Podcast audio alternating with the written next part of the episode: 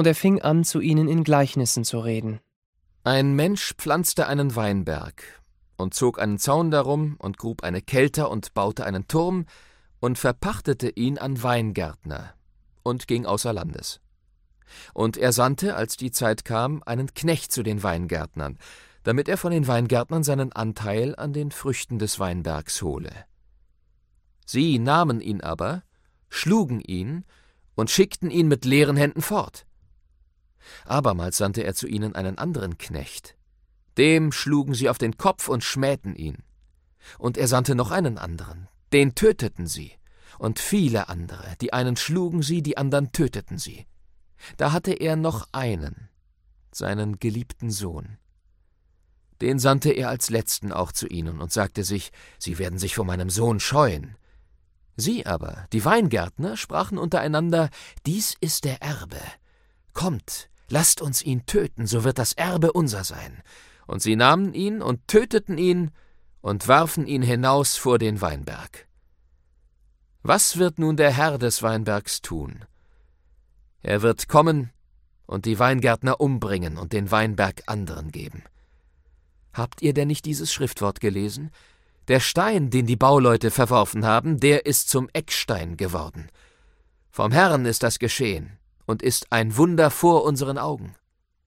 Und sie trachteten danach, ihn zu ergreifen, und fürchteten sich doch vor dem Volk. Denn sie verstanden, dass er auf sie hin dies Gleichnis gesagt hatte. Und sie ließen ihn und gingen davon.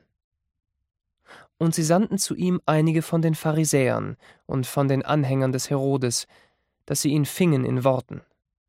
Und sie kamen und sprachen zu ihm Meister, wir wissen, dass du wahrhaftig bist und fragst nach niemand, denn du achtest nicht das Ansehen der Menschen, sondern du lehrst den Weg Gottes Recht. Ist's recht, dass man dem Kaiser Steuern zahlt oder nicht? Sollen wir sie zahlen oder nicht zahlen? Er aber merkte ihre Heuchelei und sprach zu ihnen Was versucht ihr mich? Bringt mir einen Silbergroschen, dass ich ihn sehe. Und sie brachten einen. Da sprach er Wessen Bild und Aufschrift ist das? Sie sprachen zu ihm Des Kaisers. Da sprach Jesus zu ihnen So gebt dem Kaiser, was des Kaisers ist, und Gott, was Gottes ist. Und sie wunderten sich über ihn. Da traten die Sadduzäer zu ihm, die lehren, es gebe keine Auferstehung. Die fragten ihn und sprachen Meister, Mose hat uns vorgeschrieben, wenn jemand stirbt und hinterlässt eine Frau, aber keine Kinder, so soll sein Bruder sie zur Frau nehmen und seinem Bruder Nachkommen erwecken. Nun waren sieben Brüder, der erste nahm eine Frau, der starb und hinterließ keine Kinder. Und der zweite nahm sie und starb und hinterließ auch keine Kinder, und der dritte ebenso. Und alle sieben hinterließen keine Kinder. Zuletzt nach allen starb die Frau auch. Nun in der Auferstehung, wenn sie auferstehen, wessen Frau wird sie sein unter ihnen? Denn alle sieben haben sie zur Frau gehabt. Da sprach Jesus zu ihnen Ist's nicht so? Ihr irrt, weil ihr weder die Schrift kennt noch die Kraft Gottes. Wenn sie von den Toten auferstehen werden, so werden sie weder heiraten noch sich heiraten lassen, sondern sie sind wie die Engel im Himmel. Aber von den Toten, dass sie auferstehen, habt ihr nicht gelesen im Buch des Mose, bei dem Dornbusch, wie Gott zu ihm sagte und sprach, Ich bin der Gott Abrahams und der Gott Isaaks und der Gott Jakobs? Gott ist nicht ein Gott der Toten, sondern der Lebenden. Ihr irrt sehr.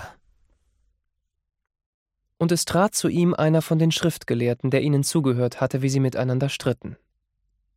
Und als er sah, dass er ihnen gut geantwortet hatte, fragte er ihn, Welches ist das höchste Gebot von allen?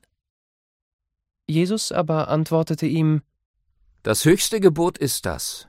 Höre, Israel, der Herr, unser Gott, ist der Herr allein und du sollst den Herrn, deinen Gott, lieben von ganzem Herzen, von ganzer Seele, von ganzem Gemüt und von allen deinen Kräften. Das andere ist dies, du sollst deinen Nächsten lieben wie dich selbst. Es ist kein anderes Gebot größer als diese. Und der Schriftgelehrte sprach zu ihm, Meister, du hast wahrhaftig recht geredet. Er ist nur einer und ist kein anderer außer ihm. Und ihn lieben von ganzem Herzen, von ganzem Gemüt und von allen Kräften, und seinen Nächsten lieben wie sich selbst, das ist mehr als alle Brandopfer und Schlachtopfer. Als Jesus aber sah, dass er verständig antwortete, sprach er zu ihm Du bist nicht fern vom Reich Gottes. Und niemand wagte mehr ihn zu fragen. Und Jesus fing an und sprach, als er im Tempel lehrte Wieso sagen die Schriftgelehrten, der Christus sei Davids Sohn? David selbst hat durch den Heiligen Geist gesagt, der Herr sprach zu meinem Herrn, setze dich zu meiner Rechten, bis ich deine Feinde unter deine Füße lege. Da nennt ihn ja David selbst seinen Herrn. Woher ist er dann sein Sohn? Und alles Volk hörte ihn gern. Und er lehrte sie und sprach zu ihnen Seht euch vor vor den Schriftgelehrten, die gern in langen Gewändern gehen und lassen sich auf dem Markt grüßen und sitzen gern obenan in den Synagogen und am Tisch beim Mahl. Sie fressen die Häuser der Witwen und verrichten zum Schein lange Gebete. Die werden ein umso härteres Urteil empfangen. Und Jesus setzte sich dem Gotteskasten gegenüber und sah zu, wie das Volk Geld einlegte in den Gotteskasten. Und viele Reiche legten viel ein. Und es kam eine arme Witwe und legte zwei Schärflein ein, das macht zusammen einen Pfennig. Und er rief seine Jünger zu sich und sprach zu ihnen Wahrlich, ich sage euch, diese arme Witwe hat mehr in den Gotteskasten gelegt, als alle, die etwas eingelegt haben. Denn sie haben alle etwas von ihrem Überfluss eingelegt. Diese aber hat von ihrer Armut ihre ganze Habe eingelegt. Alles, was sie zum Leben hatte.